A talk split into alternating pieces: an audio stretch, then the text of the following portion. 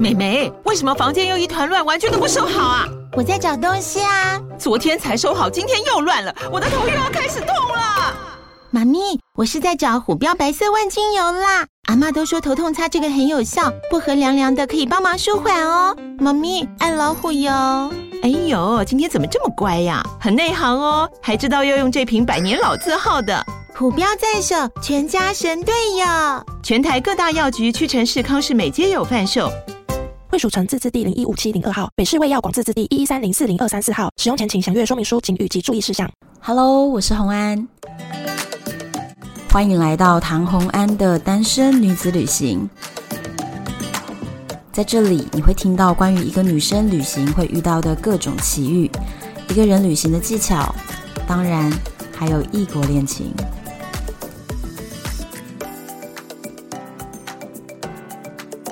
欢迎回到旅游的单元。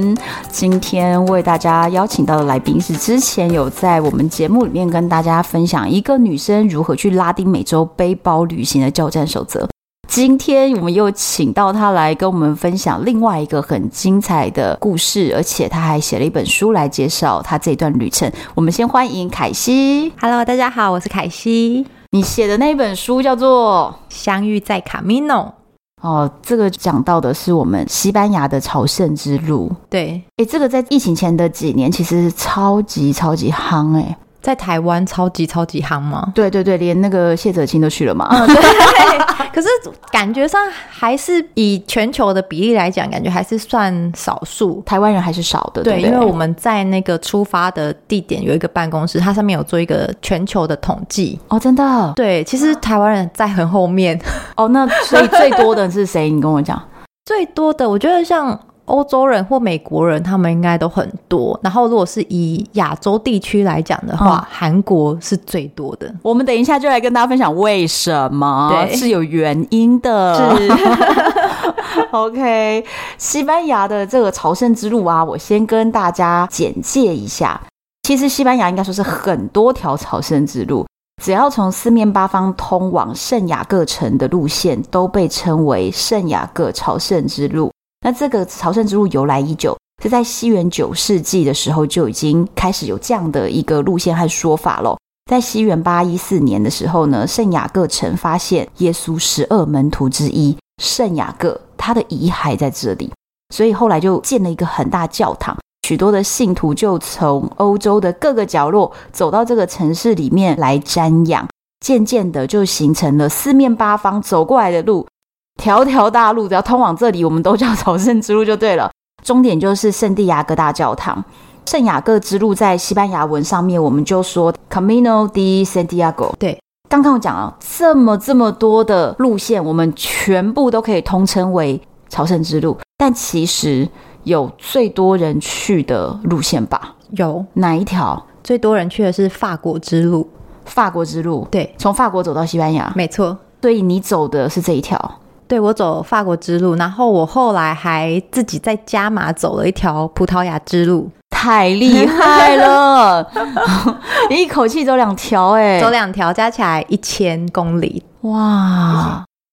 其实朝圣之路很有意思哦，它可以算是一种世界上最早的这个叫什么呢？赎罪券吗的那种概念，啊就是你在各个地方就可以集印章，对 对然后集完了印章，然后再加上他们有一个规定，就是你要走到多少距离，一百公里以一上。百公里，其实一百公里也不多，对，我觉得如果你真的只有要走一百公里的话，大概一周有差机不会，多大概五六天就可以走完。你就可以拿到天堂的门票。就是你会拿到一张证书嘛，然后它就是可以抵免你这辈子可能一半的罪 孽。我走一百公里，跟你走一千公里都可以抵一半，是不是？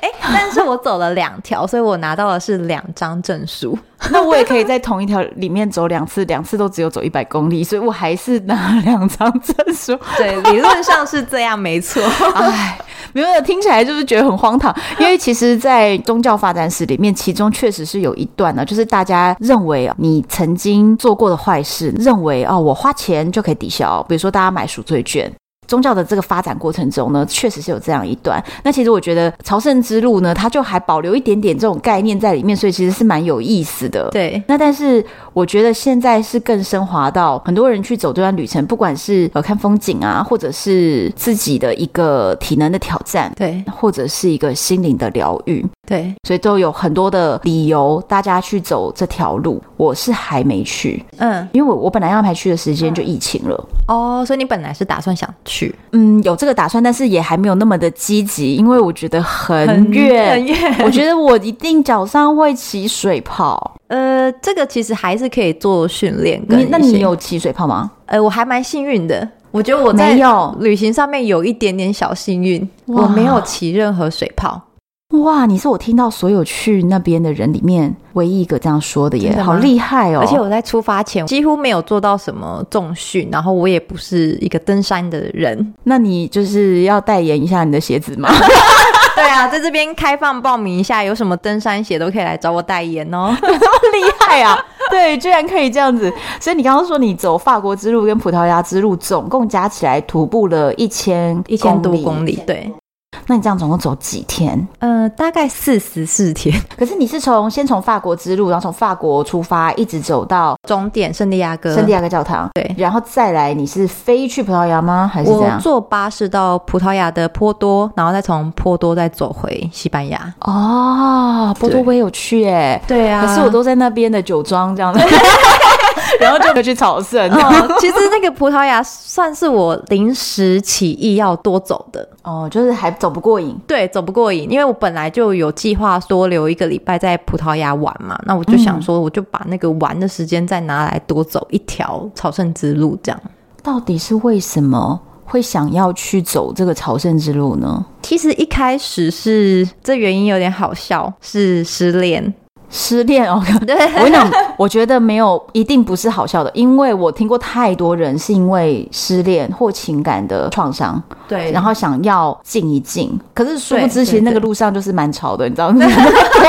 一点都不静。而且大家都会开玩笑说，哎、路上这么长，然后这么多人在走那条路，说不定你就遇到你的 Mr. Right，对这样各种子联谊，各种联对谊。对对， 然后我自己可能内心也是有抱着这种小小的期待，就殊不知走了八百公里之后，都没有遇到人没吗？有遇，到，没有艳遇，没有 艳遇。我跟你说，大家大家都想说，怎么可能会没有艳遇？这么多各国形形色色的人，对，但是呢，我后来发现，在那一条路上，大概有七成左右是退休的人。啊，真的哦，对长辈这么多，对，长辈很多，出乎我的意料之外。这些长辈都是退休之后，他们可能有时间，然后也可能是完成他们之前年轻做不到的梦想。哦，比较有时间去做了啦。嗯对对，对，然后就是七成是长辈这样，然后再来一成就是可能是大学刚毕业，他们想要在踏进职场之前呢，来一个 gap gap year。 year 哦，这就是他们的间隔年，然后想要在这间隔年的时候挑战一个东西，没所以他们错也去了。可是我跟你讲，二十出头岁的大学生或是高中生，跟你的艳遇也不妨碍。 我们只是会看有艳点遇， 吃不下去，我们不是艳遇，又没有跟他结婚。但是的确这样子的比例还是偏少啦。就是说，跟我们同年龄层，我们所以你觉得聊得来的，可能就只剩下一两层了。对再加上语言有一些不同、哎，对，然后还要再加上他有一些可能是带着自己女朋友来的，啊，突然觉得要夫艳遇有妻有的点难呢、嗯哎，对。但是我跟你说，千万，我真的很不建议情侣或夫妻在走朝圣之路。 走完就分手啊。我们就在等啊，我们就是在等，看是哪一对先分手。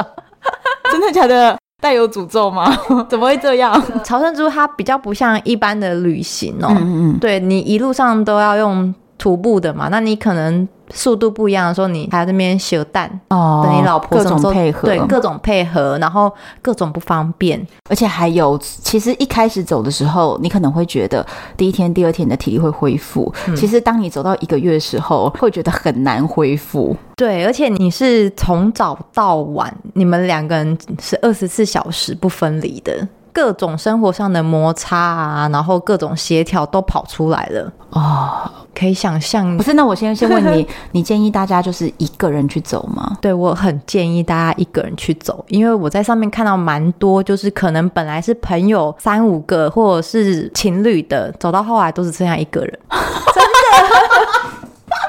我真的我真的不夸张，因为真的。即便你们在出发前，你们可能都有做过功课啊什么的，可是到了当地，你可能会觉得说啊，怎么我们今天走的这么累，就只能吃这个？我想要吃好一点的。哇，疲惫带来的各种情绪，对，然后比如说住宿品质，因为我们在路上可能都要住一些庇护所，都等于是有点像大通铺。嗯，也许你会觉得说，哦，我住过背包客栈、青年旅馆没什么。哎，那个我们台湾的青年旅馆可能顶多就是六个人、十个人一间，那边是五十几个人、一百个人一间。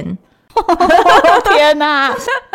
哎、那是军队耶，你知道那是一一一个一个军队了，对对对对， 其实我走到后来，我也觉得有一种像行军的感觉，就是可能每天早上五六点我们就要起来打包，然后就开始一直走，然后到了就赶快洗衣服、煮饭，然后就准备睡觉。 那你这么累，难怪没有办法有艳遇啊，你根本没有心情哎，可是其实中间我们像是在煮饭啊、吃晚餐的时候啊，其实蛮哦还是多、有点交流的还是有时刻交流的时间，然后大家也会喝酒啊。聊天哦啊，问你说为什么来走卡米诺啊什么的，我还是有看到有一些欧洲的年轻人，比较比较年轻的，可能说，哎、这几晚他们就和在一起了。哦，然后我也有 听过说、啊，大家都已经这么挤了，你知道几十个人睡在一起，还是会有人叠在一起。这么厉害， 对，但好是我必须要补充一个，我后来遇到一个虔诚的天主教徒，嗯，他跟我说，其实朝圣之路上面是不可以发生。性行为的，，对性行为的，所以有一部电影叫《我出去一下》，它里面有一个角色就是在路上有发生，然后他那时候是有跟我说，这个行为是完全在虔诚的教徒眼中，这是不可发生的事情。对，哦对好，如果你是要带着虔诚的心，不是要去打打闹闹的，要去走这个朝圣之路的话呢，请做好一个 月的 心理禁欲准备对。禁欲的准备。或者你们可以留一下联络方式，到了终点之后哦再联系 对对对，哦， 哎，那其实那这样子非常适合失恋的时候去啊 对啊不 对？对啊，哎，那你那个时候，其实我会想要知道，失恋的人这么多，嗯那为什么你失恋的时候，你会想要去走朝圣之路？怎么有这个想法？嗯中间的连接是什么？我那次失恋是发生在澳洲 working holiday 的时候，嗯，因为那个时候的男朋友是同样工作的地嗯方，所以我们其实那时候分手就是有很多流言蜚语啦。我那时候就直觉就是，哦，我好想要赶快离开这地方，然后到一个没有人认识我，可能是不同国家，就是我我想要跟这地换方环境换环境，完全隔绝这边所有的人事物。嗯然后刚好那时候也有一部电影叫做《那时候我只剩下勇敢》。大家应该嗯有看过，或者是读过他的书。有，可是那个人他是走了一个太平洋屋 脊，太平洋屋脊对他是一个爬山行程，而且这难度颇高。对那个难度，我后来看完电影之后，虽然说我也很想要像女主角这样子，就是自己走入荒野啊，放飞自我啊，想说哎呀回不来就算了，或者是说，当你历经磨难之后，你可能会发现那些小情小爱根本就没什么。对，对，可是因为太平洋屋脊实在是太困难了，嗯，那个真的是要扛着所有的露营装备，甚至你还要寄补给品到中继站。嗯，对，然后我就觉得哇，这个行程我可能没有办法这样子。可是当我在搜寻这一段故事的时候，哎、就有出现朝圣之路，可能因为我打了徒步啊，什么荒一野些旅关键行，字对，然后就出现了朝圣之路。那那个时候也是会因为字面上的关系，会觉得说啊，是不是要跟宗教有关？嗯是不是要信仰天主教才能去走？嗯所以那时候也没有把朝圣之路放在我的行程规划里面。然后一直到后来有一部电影叫做《我出去一下》嘛， 嗯，就是我看完那部电影，我才发现哦，其实他们是怀抱着各种理由，他甚至可以纯粹他只是想要减肥。哦，哎、也是不错对哦。他可能只想要在参加婚礼前可以瘦下十公斤，他就去走朝圣之路啊。有人是为了什么想戒烟呐、真的弹性很大、对哎对，真的是可以，因为各种理由，所以我那时候看那一部电影，我就觉得说，OK，那其实不用一定要是宗教信仰，对哦，所以你就决定说，既然想要出走，然后又想要到一个全新的地方，没有人认识你，你就决定一个人来走这条路。对那所以一开始也是选择最大众款嘛，对不对？就法国对之路，法国之路，我想说最多人，而且因为它是世界遗产，嗯，整条路世界上唯二的两条道路遗产，第一条就是法国之路，那另外一条是在日本的熊野古道。对、其实我完成了双朝圣啊，哦，真的你两个都完成了，对，哇我就是走完法国之路、葡萄牙之路之后呢，我觉得趁我现在体力整个在巅峰的时候，我就又赶快去日本走完熊野古道了。哎、你们是真的很爱走路吗？我其实没那么爱走路、欸，那为什么可以做这个事情？因为我跟你讲，我最大的障碍就在这边。嗯，可是像我平常也是很不爱走路的，我就是多近我都会骑机车。可是那你怎么有办法去设定这个目标？而且你还把熊野古道也走了，我对旅行有一点奇怪的执着，就是一个目标感，对，就好像彩虹山大家都骑马，我就会想说我要用走的，偏要走就对了。偏要走。然 后朝圣之路，我就觉得嗯好，我一定要全程走完，而且我中间我也坚持我不会搭公车，或者是我不会搭便车。怎么中间还可以搭公车搭便车、哎、啊可以可以可以，我不知道还有这种事情， 大家突然意外发现哦，我现在原来可以搭突然车觉得你可以去了，是不是？我真的可以去。对，而且你知道吗？凭着我就是这么容易有艳遇的一个体质，嗯我相信我搭便车的机会是非常 多的。对，其实是可以搭车的。哦，但是你就坚持你不要搭。哎对可是我那我想问，多少比例的人会在中间掺杂了搭车？其实不多哎、大家还是会走嘛？但是有的时候，因为每个人的步伐不一样，也许我今天遇到你，但嗯是也许你明天走的比我快，我就遇不到你了，所以我对哦也不知道你后面有没有坐车。对，但是我像我也有认识朋友，就是他可能走很慢，嗯，然后他就中间租脚踏车。还可以这样。对，他就中途 租脚踏车，然后赶进度赶了两天之后，再把脚踏车还了，所以你又突然就看到他又又出看到在你前他，面，对对对对对，那你就知道这个人一定是有有就是各，种各种交通工具哦对对的对对对，开外挂。我还有看过叫 Uber 的，什么？ 我不知道这种事情哎、像我们会有一本护照，我们是要沿途盖章嘛，用那个章去证明说你有没有走。对，对，然然后后 Uber 会每一站停下来给你盖哦、他会到那个要盖章的地方就下车。哈，对啊、所以大家就看到有一个人从车上走下来，盖了章后又上车走掉了，这样子哦、是没有那么夸张，一行人都是要往那个方向去走，你就看到一台车开过来，然后就停在我们前方不远处下来。哎，那个人就穿的跟我们一样，都是朝圣者，就一看就是啊朝圣者啦，一看就是朝圣者，然后他就是坐着计程车或 Uber，就是在前面停下来，然后再加入我们的队伍一起走。啊，对啊，假装一下，因为我们刚刚不是讲说要拿证书要走最后一百公里吗？对，前面随便你要坐车要干嘛他不管，但是你最后一百一定要用走的嘛所。以最后一百绝对不能让人家看到你有坐车，所以外挂不可以在最后一百公里的时候开对你如果要骑脚踏车也可以，但是脚踏车是最后两百、0就哦是你一开始选的方式，你就可以决定你最后的里程要多少。就是哦。对，只是刚刚我刚刚讲的那个人，他就是在最后一百公里，可是我跟你说，走路一百公里跟脚踏车两百公里，脚踏车两百公里比较简单呢、欸我自己觉得。可是那条路它不是都是平的哦，所以中间有很多哇上上下下的时候，哦其实骑脚踏车我不觉得有比较轻松哦哦，，对，我刚刚没想到这件事情，就突然觉得，如果遇到无尽上坡的时候，真的是也是很特想想死死哦。 我就是曾经有一天啊，我就有遇到一个朝圣者，他就是骑脚踏车，然后我就看他一早比我早骑很远了，然后到了一个上坡之后，他在我后面，嗯，然后再再过。几个小时，我又在前面遇到他，就是一直不断的遇到所他。有的上坡都让它打回原形。对对对，我就是想说，那你骑脚踏车干嘛？就是你的意义在哪里？ 它的意义就是他喜欢骑脚踏 车。对，所以骑脚踏车真的，我觉得没有比较 好。好，我明白了。 所以只要最后一百公里，你不可以用各种取代方式，但在在前面都可以稍微掏家拨一下。对，可以啦，哦，好好 好没有这么硬。好，所以前面我还可以评估自己体力，对，找时间偷 休息。你是几月份去呢？我是九月份的时候，所以那个时候的景色大概是，那个时候其实是夏天的尾巴，然后要转入秋天了。嗯嗯，我经过很多向日葵花田，但是都已经呈现一个咖啡色，对，干枯的状态，就是没有我想象说有那种哇，整片的向日葵，没有没有，全部都枯死。啊、所以如果要鲜黄色向日葵，就要夏天，可是夏天又特别的热，超热！我光是九月去，我都觉得下午真的是很可怕，很像人间炼狱那种感觉。啊就你一直走在路上，然后有时候也都没有什么树荫啊什么的，就是狂晒啊。我的天啊！那这样子，你会建议几月去？我如果下一次再去的话，我会蛮想要春季去，就是大概五月，哦，四五月。对，四五月，因为我有有遇到一个朝圣者，他跟我说他来第二次，我说你干嘛来两次？嗯，他说因为他上一次来是春天。春季的时候，他觉得哇，春暖花开很漂亮，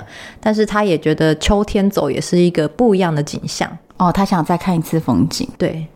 哦，好好好，那我应该会考虑春天。 但是因为这两个季节算是比较凉爽一点，相对凉爽，所以人也非常的多。我有听说啊，如果是人很多的时候，很有可能你会找不到住宿的。对，因为它路上的庇护所数量有限嘛，它也没有办法考虑说，哎、路上有多少朝圣者，可能它的承载已经超出负荷了。那你如果走太慢的话，找不到床位，你就很有可能只能继续再往下走。嗯，这边就是要跟大家说明一下，因为有很多听众朋友可能。之前并没有研究朝圣之路，其实朝圣之路它在这一个很长的这个路途当中呢，里面就会有非常非常多我们称之为庇护所。那其实简单说就是很像青年旅馆那样子的地方。那他们提供所有朝圣者们住宿、吃饭。那但是呢，有趣的地方就在于啊，大部分的人类呢脚程是差不多的，就是大部分人可能速度就是那样。所以你们可能差不多时间出发的人，你可能诶隔天也会看到他，后天也会看到他，就是会有这样的状况发生。大家会住在类似的地方，那也有一些庇护所是比较靠近的，所以如果诶这间满了，你就可以到附近。但是如果附近的同一个区全部都满了，哇，那你可能就是还要再走好长一段。对我那时候也是发生过，因为我那时候调查我去的时间点，就是真的是那种大旺季，嗯嗯，学生也是那个时间有空，然后大家又觉得那个时间比较不热，然后就是很容易客满，所以我其实刚去的头两天，我都有先预定。庇护所，是可以先预定的它其实有分官方或民营，哦，还有分这个细节。对，官方经营的呢，就是可能他们当地自己，像是他们的区啊、他们的里啊，自己经营的，反正就是有政府单位对在 run，对，那或者是教堂方面在 run 的庇护所。哦那像这个呢，有可能不能定，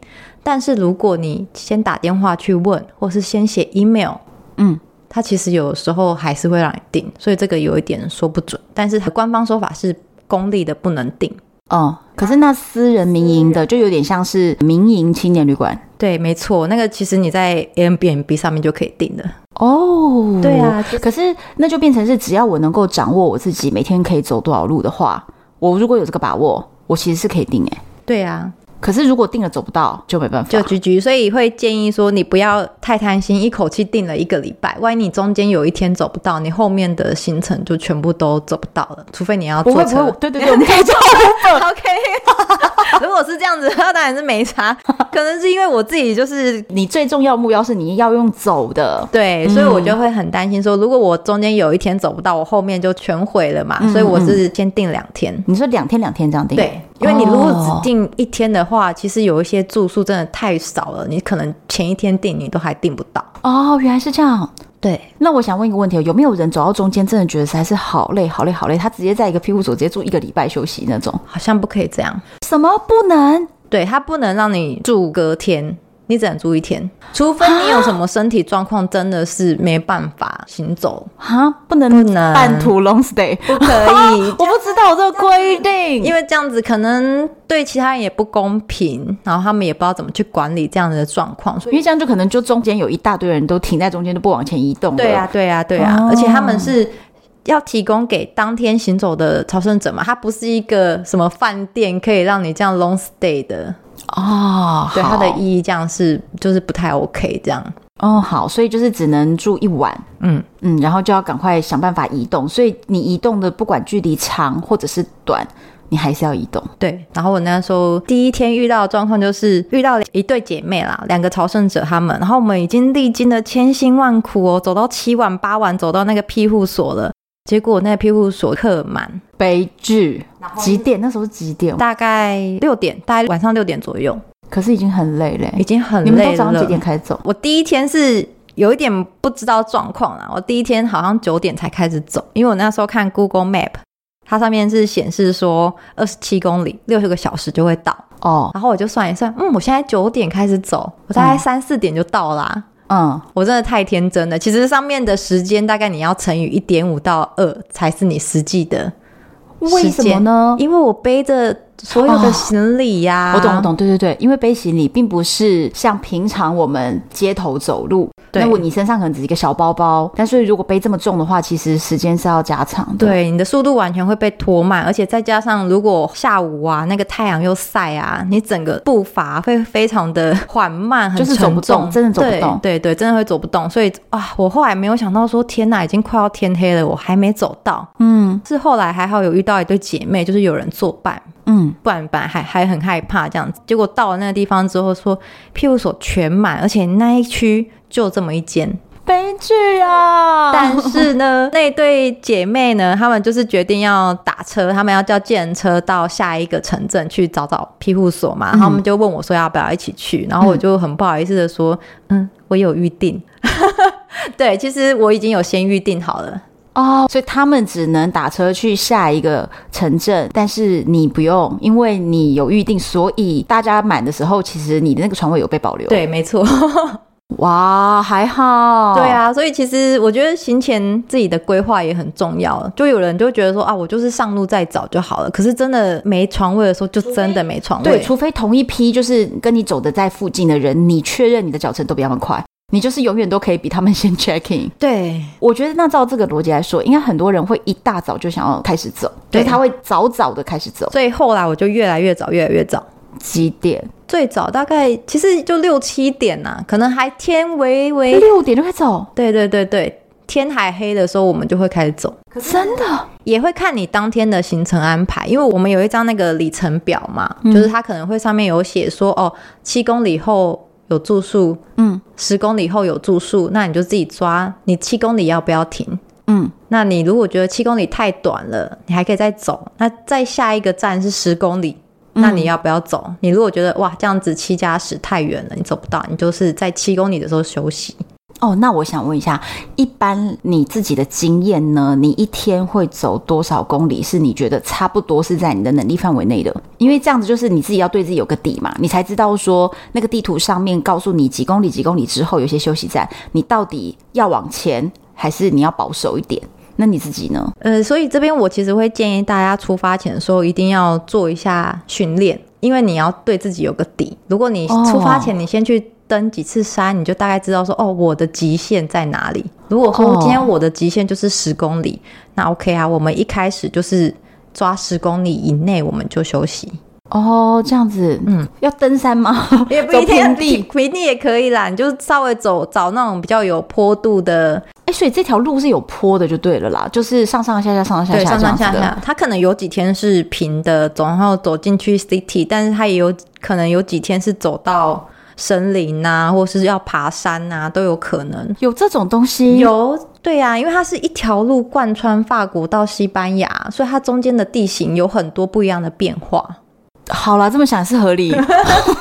对，所以我们其实那个时候除了这个里程表，我们还有一张地形图。是官方会提供的吗？我从起点的那个办公室会提供，但是你如果是中途加入的话，就就不一定有，但是对网络上或许可以找找看。对对对，可网能有上人有考分享。嗯哦，，那但是总之就是你要参考当天的地形。对然后参考实际的距离，还有参考下一个休息站在多远之处，然后自己的体力出发前要有个底，不然就可能一开始让自己死在中间， 对对对，就像我你第就只能一叫天， Uber。 就像我第一天那样，就是傻傻的以为想说哇，这样子二十七公里 Google 一下好像没什么嘛，六小时我就走得完了。对但殊不知那一天的地形是要爬皮里牛斯 山， ，My God！那一天是皮里牛斯山。然后我还背着十二公斤的大行李，所以我那个时间完全就跟那个算出来的不一样。但是以你的经验，就是告诉我们，我们用 Google Map 去估算的那一条路呢，如果用走路的那个模式去计算，我们再乘以一点五到二，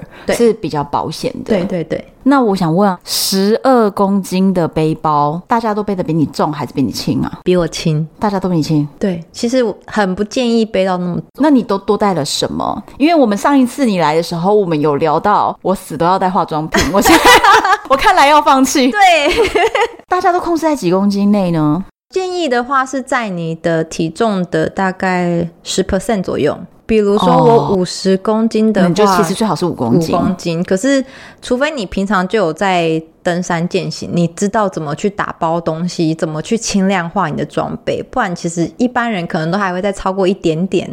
哦但是我觉得七八公斤都还算 OK 的。但是像我那时候带到十二公斤，真的是过重。那你有偷偷观察你比人家多带了什么东西啊？衣服带比较多还是怎么样？衣服我可能有多带几套，有些人可能他就只带两套。我对，今就天是每天都要洗对啊嘛，每天都要洗。但是我就想说，如果有一天不干怎么办？你就是湿的穿 啊，不然就是就让它臭啊。 然后有又想说，那如果中间我如果晚上想出去喝酒怎么办？我就都只能穿那些很丑、很像登山的衣服啊可。是你穿那么慎重，说不定你一进酒吧，然后大家都穿 那个 样子、啊结果我，也没有带多慎重的衣服，我可能就是多带几件像衬衫、外套这样子。结果有用上吗？有啦，但是也没有到说可以招来艳 遇。没有像你之前教我的那个小洋装那么厉害。不是，我在想说，如果我就是去走朝圣之路，把那个小洋装给带在行李里，是不是疯了呀？人家会不会觉得我很有病啊？可是如果进到大城市，有很多酒吧，你穿那样子去喝酒不奇怪啊。所以其实中间也是会经过大城市，也不是都在山里。对对对对对，也中间对，因为跨了国哎、这么长的一段路，嗯，像我们那时候经过一个大城市叫雷昂，那就是真的是已经像是一个很观像台北，对，然后你就看到那个朝圣者就是这样，每个人进去都很像脏兮兮的， 那边就很破烂。对对，很破烂这样子。然后晚上我们去酒吧吃饭，都会觉得啊有点不好意思，是不是要赶快去 shopping 一下这样？可是你 shopping 了之后，又会觉得太重啊。对呀、所以就是只是想，然后没有去 shopping。那至于我多带出来的东西，我自己是觉得多带了一些食物，哦，因为我有点担心路上的状况，不知道方不方便取得食物啊或什么的。你都带什么干粮类对的？干粮类的，就后来呢？就想省钱呐、啊。就后来就发现，其实他们路上也很多杂货店呐、啊，你就在杂货店买就好了啊。那那些买了当场吃掉，不要增加重量就是或者是他们庇护所有的有厨房也可以煮，哦然后他们也有提供所谓的朝圣者餐，嗯就是专门给朝圣者的一个特价的套餐，CP 值很高的那种。 ，CP 值很高，大概十十二欧。哇，就是前菜、主菜、甜点、红酒，这么棒！，对，很棒哦！我觉得这个朝圣者嗯套餐也是可以吃很很饱的啦。棒， 可以吃超饱。重点是有附红酒，因为其实在西班牙红酒其实真的很便宜，它完全不吝啬，它可能你一桌它就给你放一支， 哎、我听说啊，好像中间有一个站是红酒免费无限喝吗畅饮哎，哦，那边我有去啊，我有经过。它在一个墙上，然后有一个水龙头，你打开，红酒就从里面漏出来，然后就一堆人去接啊，然后在那边装红酒。不可思议啊！但是我必须说，那个红酒不好 喝、欸，色是不很是？涩，它应该就是比较新的，或者是真的比较便宜，像是人家那种是料理用的。因为你想，它让人家这样随意的无限取用，不可能是什么高级的红对啦酒啦，对啊，对，就是让大家过瘾一下而已。对对对，就是很新鲜这样子。那我们刚刚有讲到有一些公立的啊、教会办的、啊，还有许多民营的这些庇护所，这些庇护所的样子是差很多的吧？对，虽然形式上是青年旅馆的对感觉，但是有没有租到那种你觉得很特别的？比较特别的，反而让我印象深刻的是那种很克难的时候。哦，真的 很困难是多困难那时候我在那个里程表上面已经有看到那个住宿点，它上面还会跟你说它有几个床位，然后我已经看到它只有是八个床位，就是很小嗯的很少见，就是你的。床位数很少，我那时候就是真的是拼了命走超快，然后都不敢休息。大概中午我就到了，这么厉害结果还是客满。哦，庇护所的管理员啊，他那个老贝贝也不太会讲英文嘛，他反正他就是跟我比划了一下，意思就是说打地铺你 O 不 OK 这样子。哦，对，然后我看了一下，因为它是一个算是教会里面的空间，然后等于是我们在后面的礼拜堂，他们做礼拜的地方、嗯打地铺，那他会提供比如说睡袋啊，只他会提供那个睡垫，一个很像瑜伽垫的东西， 可是有被子吗？没有，所自己以盖外套我自己有带睡袋。哦，所以我们必须要带睡袋吗？是这个意思？对啊，我们要带睡袋。所以我们刚刚说的六七公斤的包包里面要有一个睡包含睡袋对， Oh my god！所以我们要买很贵的那种，很轻的那种。对，因为像我这次去啊，之所以会十二公斤这么重，我觉得有一个很大的原因，也是因为我的睡袋是那种很厚、很重的，哦，不是轻薄型不是轻薄型的。睡袋啊，如果要轻又要暖，我们就要靠钱砸出来了。，对，那个时 候我遇到一个美国朝圣者，他就是给我看他的睡袋，他说：“你知道这有多轻吗？而且还防虫。”你有拍起来吗？有，我什么我找一下，牌我子啊找一下，我找一下，应该有，我有拍。他他说那个是丝绸的睡袋，所以它就比较不会有那种奇怪的什么小虫跑进来什么对什么，的还可以防虫。哦，我跟你说，遇到床虫真的很可怕，哦床虫。它比起水泡还可怕。我知道，因为我之前在欧洲旅行也遇过。是不是？所以你刚刚说我没有起水泡很幸运，但是我遇到床虫，啊，真的嗯哦。， 对，你跟大家介绍一下床虫到底 是是什么？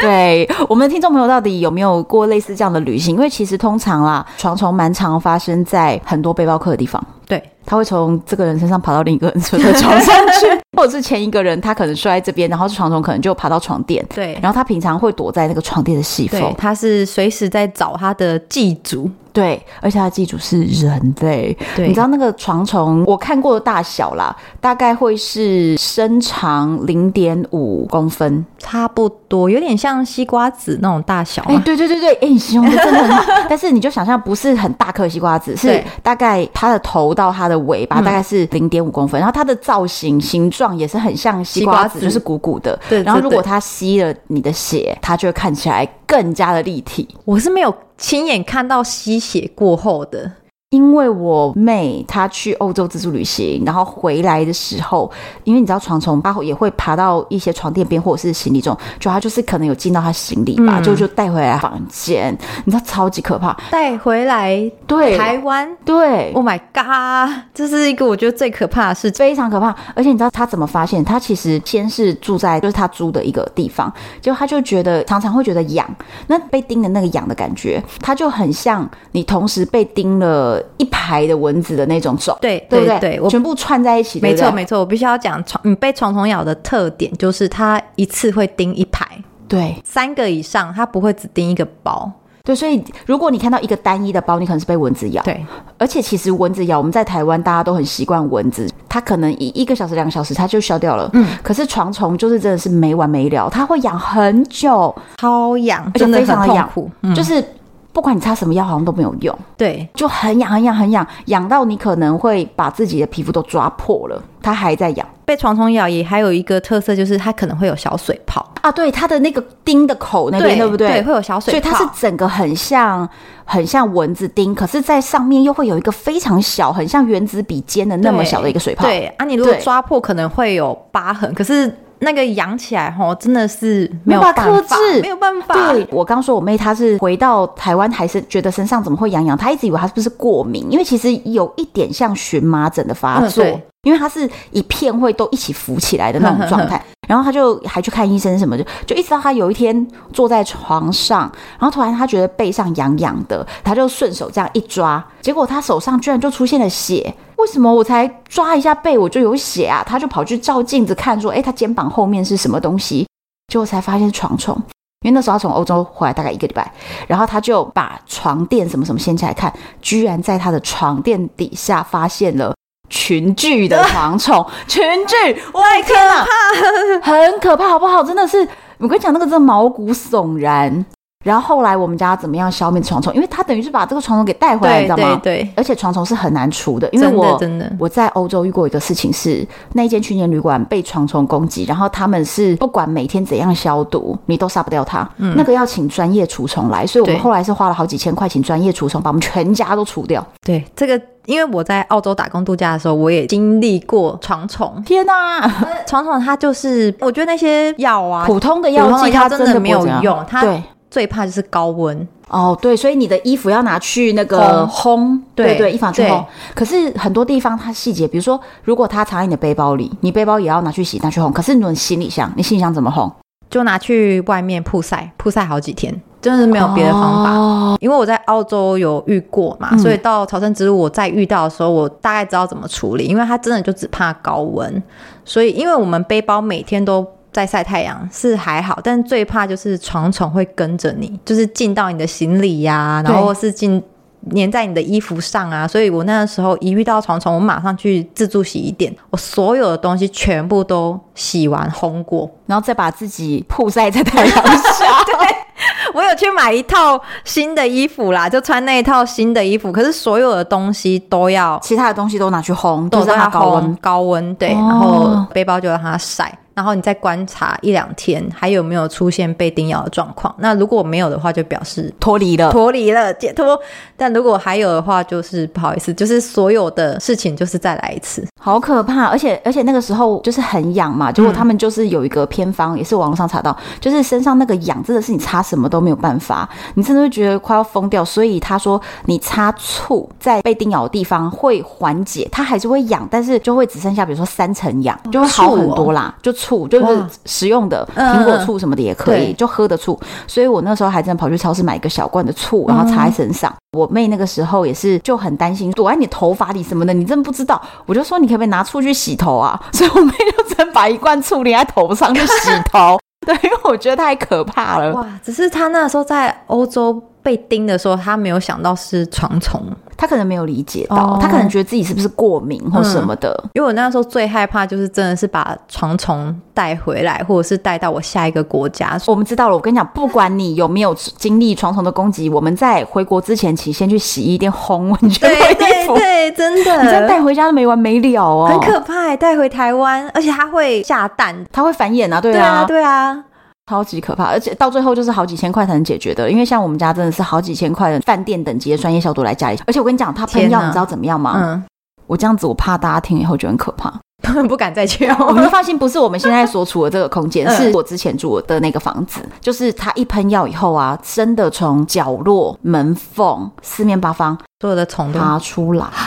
床虫，就是床虫，它就长那样，就是从它四已面经八方，哇哦，对，就是可能这个礼拜已经在它已经在你们家就是整个就是找到缝隙去生存，繁然后衍后代。，对，真的很可怕，发现的太晚了。嗯，我如果不做全家的这种消毒的话，真的没完没了，很可怕。我在澳洲还有听说过有人发现家里有床虫，他直接把家烧了，可能是开玩笑的，但是必须要表达出来，就是床虫这东西，因为真的太难灭了。很让人恐慌，对，而且你即便请人家来处理，你还会整天疑神疑鬼。你不知道他都已经弄好了没？对对对，就怕如果你就遗漏了这么一两颗蛋或什么的，它还是会再繁衍后代，所以你就会一直疑神疑鬼，想说，诶，我今天被咬了，是蚊子哦吗？还是床虫？所以可能有的人真的就烦躁到把所有东西都丢了。好了，大家不要这么烦躁。我可以，本集其实最后我们就揭晓，我们在夜配的是消毒公 司。我把消毒公司的电话提供给大 家。吓死！所以我那一次遇到床虫啊，我就是我的睡袋烘完啊，整个变形啊，就是它已经缩不回去了，然后我就直接在那边把那个睡袋丢掉，买一个新的，买一个轻变形的。 那就好。我还想说，你买新的还是一样大 K 吗？也是因为床虫这个关系，把那个重的睡袋给丢掉了。那好啦，也可以啦。 虽然说有点心痛，嗯对啊但是至少解决了床虫这个一个很可怕的东西。这个东西真的太可怕。真的，我知道了，你有做过一个很厉害的庇护所，在韩国人心中很有名。啊如果有在看韩国综艺的朋友们，你们就会发现啊，韩国在前几年好几档的综艺节目，不管是什么影餐厅啊，或者是 西班牙住宿家庭，对这些节目，好几个都有在西班牙朝圣之路里面去找庇护所，然后比如说他签约一个短期约，两个礼拜或一个月，拍摄一系列他们招待客人。就是这个节目就是有四位的韩国艺人，他们就在里面，有人是负责接待客人，有人负责当厨师，对就他真的在为你服务。可是他们是韩国超级知名的艺人。可是他们当时不会先说啦，所以就是在朝圣之路上会有口耳相传，然后就会有很多韩国人进来以后，哇，超级惊喜这样子，非常多韩国人就会很兴奋说，哦天啊，我来这边就是大明星煮菜给我吃对什么的。然后你去的那一个是西班牙住宿家庭这个节目，他们所用的那一个对，民他宿们在那边实地拍摄过，应该几个月吧，这样嗯子。嗯，然后就是他们在那边可能就是准备食物给朝圣者们，其实它的这种经营模式，就是它的拍摄节目里的模式就很类似，对不对？对也是他当时是在服务朝圣者朝圣者们对。可是你去的时候，他们已经撤走了。对对对，我去的时候那个节目已经拍完了，所以它其实住起来的感觉是跟你平常在住的庇护所一样，可是你就会发现非常多的韩国朝圣者们会在门口拍照。哦就是一直说，咦，你看我现在在这个拍摄景点，我有来住过这样子。然后还有一个很有趣的地方，就是他们附近的杂货店啊，嗯，就是卖了好多好多韩国拉面。各种韩国泡面呢。对，不只是新拉面哦，嗯就是我们路上偶尔可能会发现新拉面，可是，在那边就是有好多牌子，嗯然后甚至老板还卖那个拉面加饭的那种套餐。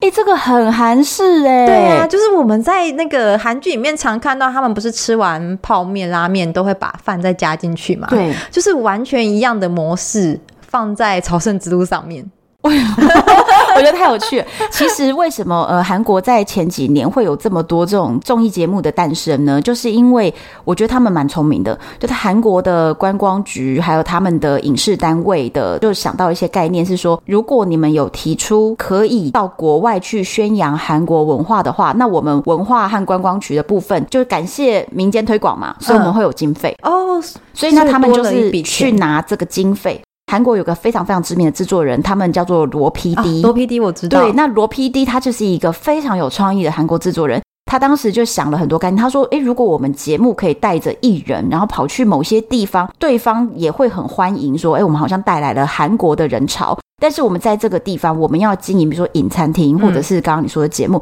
这些节目里面呢，他们都是主推韩式料理，对所以等于是把韩国的美食推到国外去了，就是真的是有留下痕迹。真因为的你看，有。旁边的杂货店啊，或者是店家，餐厅他就会卖很多韩式的，而且即便节目就已经拍好了，还有这么多这么多韩国人，就是前仆后继， 他们一定会超想停在这几个重点的拍摄过的庇护所，所以那周边的店家真的也推广了韩国的美食。没错，而且我发现这条路上面就不知道为什么就特别多韩国人，就是只要是亚洲脸孔的啊，真的是十大概之八九韩国对人，十之八九是韩国人，所以每个人看到我们第一句话一定是安妞，哦，然后就看看你是不是，然后然后我如果就会说、哦原来不是这样，嗯 你好，就是、哦对，你知道多到是一般我们去餐厅，可能它的菜单一开始会有西班牙文嘛，那顶多就是附个英文，嗯，甚至还附上韩文了。哇，对，现在基本上去餐厅真的是很常见到韩那文欸、就表示他们的韩国人走朝圣之路的数量真的有很够多大。 嗯，对我只能说他们这个罗 PD 绩效很高哦。对，其实也不晓得是不是罗 PD 的功啊，还是说其实韩国本来就比较风行朝圣之路，可能他们宗教啊，或者是他们的习惯爬山呐、等等的。因为我有问过一些韩国朝圣者，嗯，我说你们是因为那个寄宿家庭吗？嗯他们说虽然说他们有看过，但是他们不是因为寄宿家庭这个实境节目才来走。对，哦可能他们的宗教啊，他们嗯所以他们本来或许就觉得这样的一个行程是很吸引他们的。对那这些综艺节目是替他们觉得，推他们一把。就会让他们觉得哇，这个行程好像增加了一点点亮点的感觉没错。没错但他而们且本来就喜欢这个行程。对，而且他们可能又透过这个实境节目更了解路上的状况是怎么样，所以会比较安心安心放心的出发。嗯，对啊，我们去拍， 对，你要跟我去走吗？ 我们去那边进一个餐厅。哎、好 啊、哎，那你刚刚有讲到说路上遇到很多其他的朝圣者，那有没有什么你觉得很特别的一些故事发生在这些人身上？因为我觉得真正让朝圣之路充满了故事，重点还是人。对。嗯，我去走朝圣之路，之所以选在九月，有一个原因也是因为想要在路上过我的生日。哦，哎，这个想法蛮棒的诶。对我就是有时候生日都会想说要怎么样给自己达成一个里程碑，或者是去掉一个人生清单什么的，所以我这次嗯朝圣之路是安排在我生日。可是我出发的时候已经很接近我生日了，我就嗯没有认识半个人。然后我本来是想说，该不会这次生日就真的是自己孤一个单人的孤单的过生日？对对对。可是很奇妙哎、我觉得这条路上就是他好像都会听到我的心声，嗯他就在生日那一天让我认识到一个巴塞隆纳的女摄影师，哇，她也是朝圣者。那我们就是一路上就是聊得还蛮投缘，他就问我说我为什么是这个时间点来啊？就跟他说哦，今天是我生日，嗯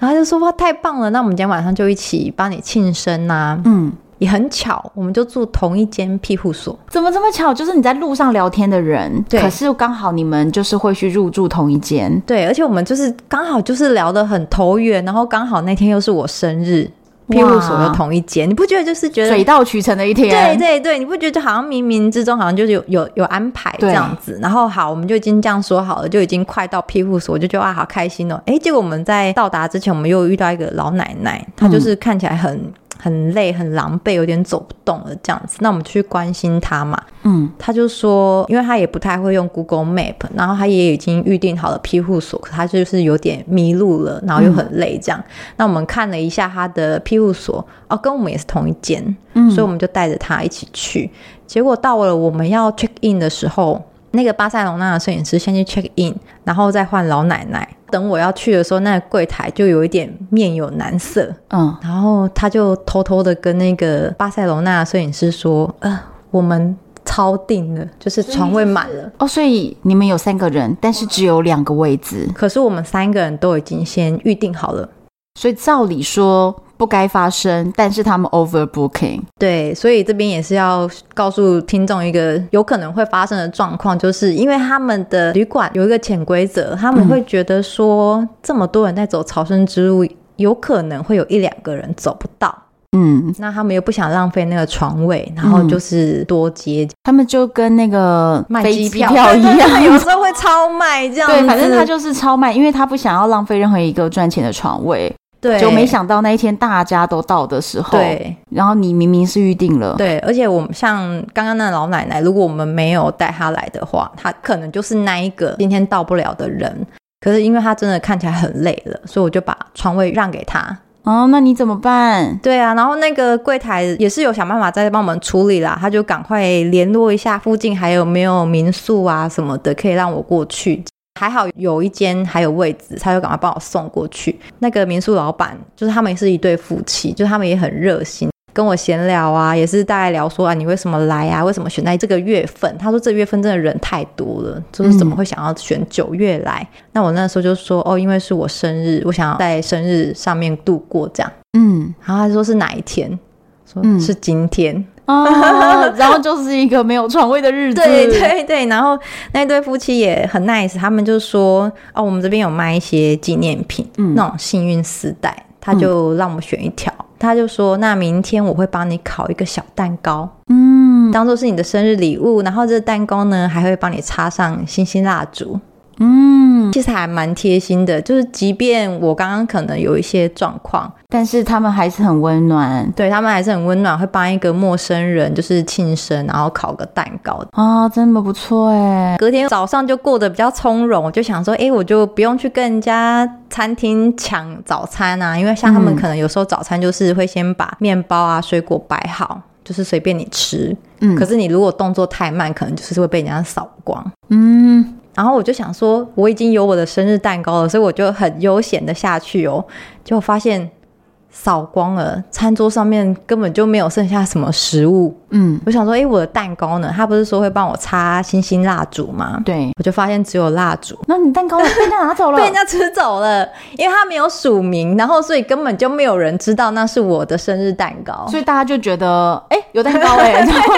就把它吃掉了，就只剩下那一根蜡烛。哎、这些朝圣怎么是蝗虫吗？是蝗虫啊！大家一定想说，哎、这么好，因为一般都是可能会提供那种很便宜的小餐包而已，他们可能没想到说，哎、今天有一颗蛋糕在桌上，悲剧。但是没关系，它的温暖你收到了。对我收到了，所以那个蜡烛我也留起来。然后那一天我又跟那个摄影师会合，我们一起走，然后他就跟我说：“哎、还好我昨天有把那个床位让给那个老奶奶。”嗯，因为他后来他问了那个老奶奶啊，那老奶奶其实是先生刚过世，嗯，还走不出那个伤痛，每天都在家以泪洗面啊、酗酒啊什么的。所以才想要来走这一条路，疗愈他自己。对，然后那个老奶奶她给自己的期许是一个月后是他们的结婚纪念日，啊她想要在一个月内走到终点，然后就是算是跟她老公说，看我走走到到了这里了，我做到了。哦，那还好，对就是还好你很温暖的让给他，不然他心里有多么的沉重。，对我那时候当下也不知道，我只是觉得她看起来真的很累了，嗯而且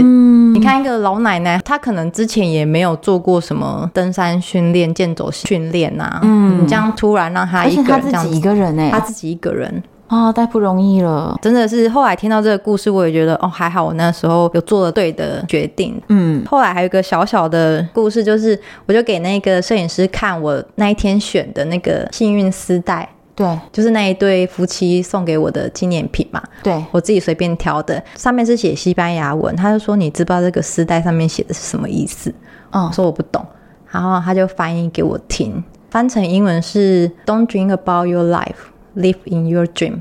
哇，好棒的一句话、对哦，对对啊！那时候他翻给我听的时候，我也是整个起鸡皮疙瘩，就是对，哇，受到很大的鼓励。对，对，哇，这句话真的非常的棒，嗯，应该要，变成我的人生座右铭。我觉得要哎、你要你要不要把它刺青在手上？ 我有想过哎、我认真有在考 虑， 为什么要考虑？你就是做没有，啊。但是我只在想说要找到喜欢的字型 啊，对啊，对，可是我跟你讲，你不用太拘泥于字形，因为不管你用什么字形，十年后反正都会晕开掉。对对对对对，因为我手上也是有一行字，然后也是。就是晕开，我跟你讲，刚刺的时候，它是像你用零点三原子笔在手上对写字那么细，现在看起来像零点八了。整个就糊的呀，对，就是糊的，包括 whatever，你就是你高兴你就把它刺在手上啊。 嗯，好哦，对，我觉得你不要再犹豫了，赶快 去。那最后你要跟我们分享一个故事是，你在路上，我们是不是一直想要有艳遇，没有艳遇，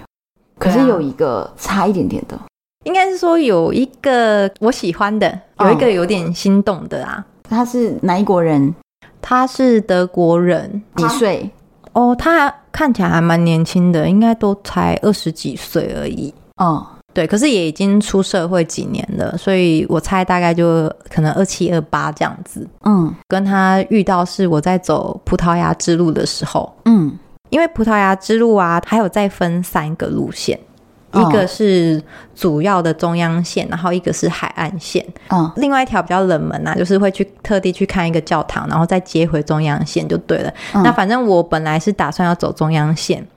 结果因为它的标示啊不是那么清楚，它没有像法国之路做的那么好，指引没有做的这么好，所以走到一半其实就很混淆。就是找不到那个指标性的箭头，我又同时又遇到其他几个迷路的朝圣者啊，他们原本是打算要走海岸线，结果又走到你那边去了，对，这个地方太混乱了。，对，就真的有点混乱。然后后来我们就问了一个当地人呢，他骑脚踏车经过啊，然后我们就问他说：“哎，我们现在在哪里啊？”结果那个路人就说：“哦，你们现在刚好在中央线跟海岸线的中间，就是你们也不在这 条，却也不在那条，我们在走自己自己的路线。就是走自己的路线，走在不是这里，也不是那里，就走在中间。”对，我们就几个朝圣者就聚在一起，就是在讨论说，那接下来我们是要一起走还是怎么样？嗯，然后我那时候心里原本是非常笃定，说我就是按照我的路线，嗯我原本定好就是中央线。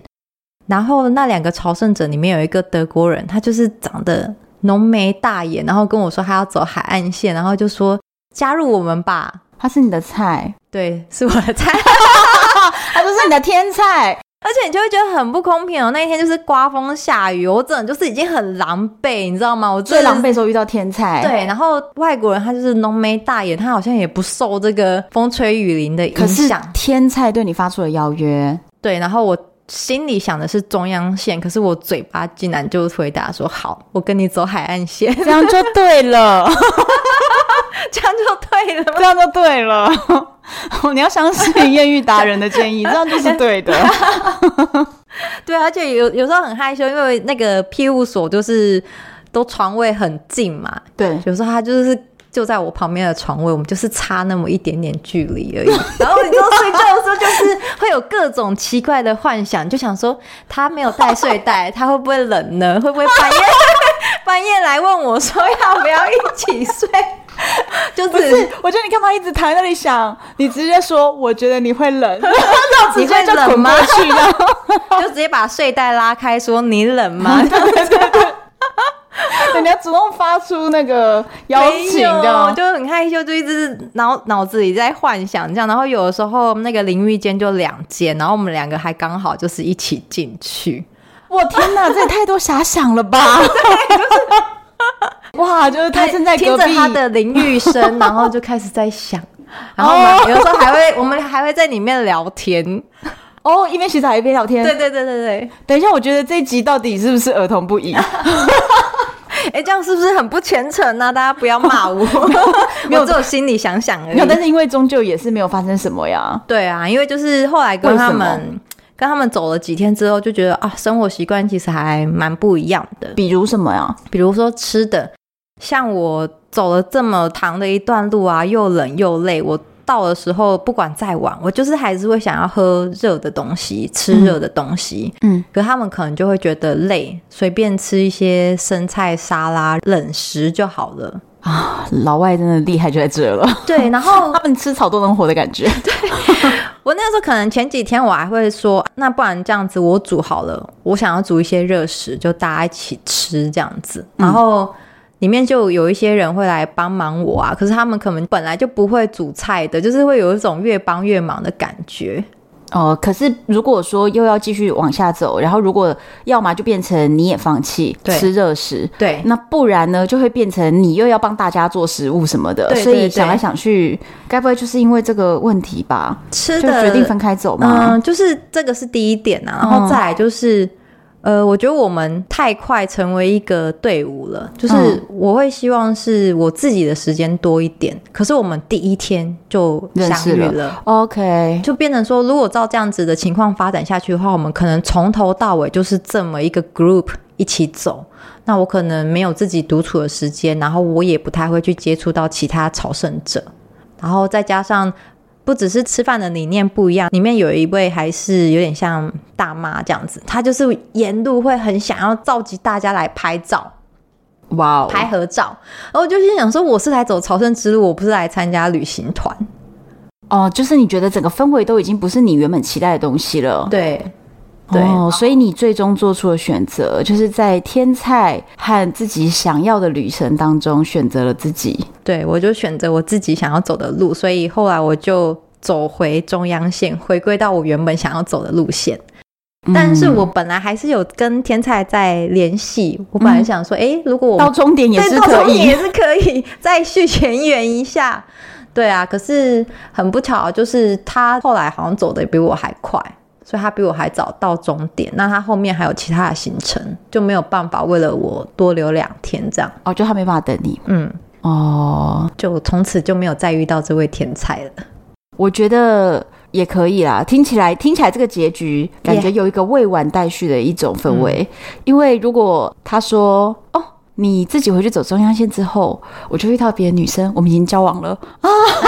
那真的是太心碎了。 对呀、对啊呀、而且我觉得，照我跟他一起走的那几天来观察，我们的生活习惯的确也是差蛮多的啦。可能就是真的了不起，就是艳遇不会有什么后续发展。也对，而且你在朝圣之路的艳遇，我们都不建议发展得太深入， 对不对？，对，好哇哦，也不错。我觉得至少在这中间呢，有一段就是小小的插曲，让你、 有那种心动小鹿乱撞的感觉。对，让你那几天是粉红色的。 对，好，那最后啊，我们来跟大家分享一下朝圣之路要怎么样准备。因为如果听完这一集，你觉得哇，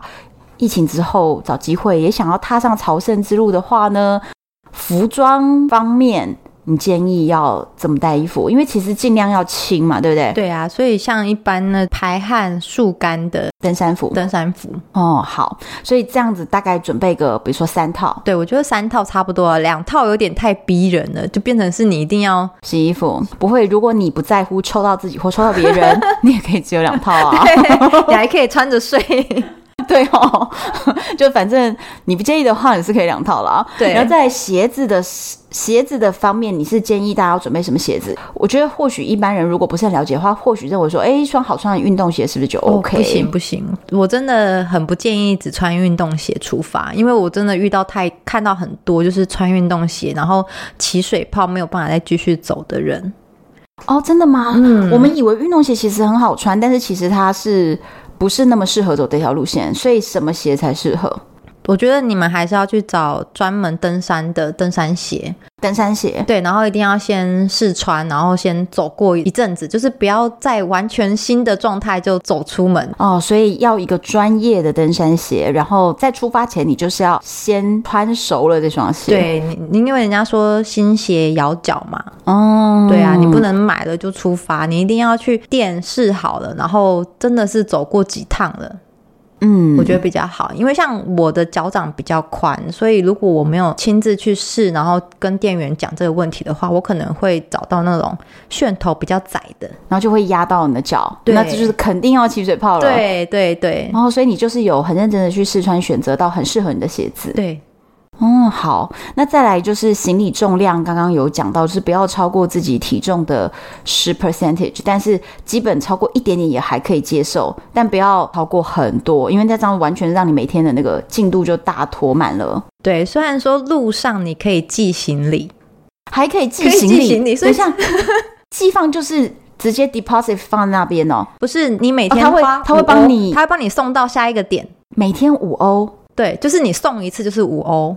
呃，让我算一下哦。所以如果我走三十30天，天每天五欧，就是一百五十欧。你知道一百五十欧可以解决这问题，我 OK，很便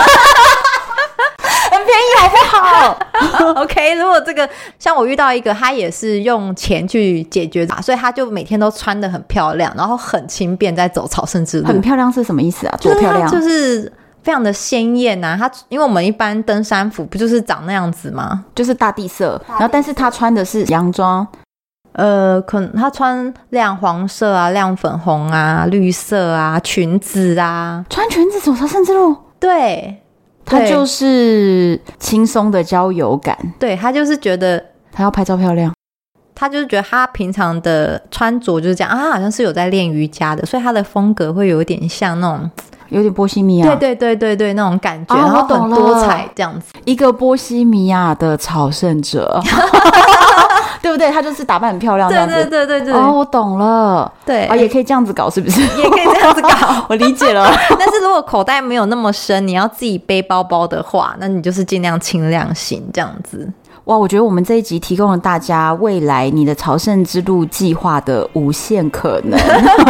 就是不一定要这么辛苦，有对对各对，我种们各解种方决法都的可方式。以。你要每天都像走生产台，哎似乎我们也是办得到 的，因为我们有 Uber，然后对还有行李快递。对哇，各种方式。对，好，各种方式都可以，只要你想走朝圣之路。好，那最后我们还是要再帮凯西宣传一下，我们这本书就直接在写朝圣之路的经历，叫做《相遇在 Camino》。 对，你还有把你在朝圣之路上的一些画面，把它用插画画下来。对我就是在朝圣之路上面看到一些朝圣者，他们用水彩嗯在记录眼前的风景。那我受到这个启发之后，我后来回到台湾也有去学插画，然后我就把我喜欢的那几个景点，我比较有感触的地方，把它画出来。嗯那这些插画呢，因为我自己本身也有在做咖啡，嗯所以我就把它两者结合，做成了咖啡绿挂包的包装。哇，好特别哦！所以如果想要这个的话，我把这个连接放在我们的资讯栏的部分。所以呢，如果你听到这一集，你觉得对这个东西很有兴趣，我也会把凯西她的粉丝专业的网址，还有她这个咖啡绿挂包的这个连接呢放在下面，所以大家就可以在资讯栏点下去看看。希望大家在这一集的分享里面呢，可以有一些灵感，因为我觉得听到最后，发现这绝对不是一条只能吃苦的 路。哇！听到了，可以怎么解决你出发的路？ 对我现在觉得灵感特别 多，所以呢，希望大家听完这一集之后呢，跟别人介绍朝圣之路不一样，是因为这一集告诉你朝圣之路的无限可能啊呐、 好 可以走得很轻松呢。对，如果你对这一集有什么特别的心得与想法，或者是你也走过朝圣之路，你也想要跟我分享，都欢迎到唐红安的粉丝专业，或者是单身女子旅行的 FB 社团，还有 IG 上面，我也会跟凯西要一些她在朝圣之路的照片，跟大家分享。敬请期待下一集，我是红安，我是凯西，拜拜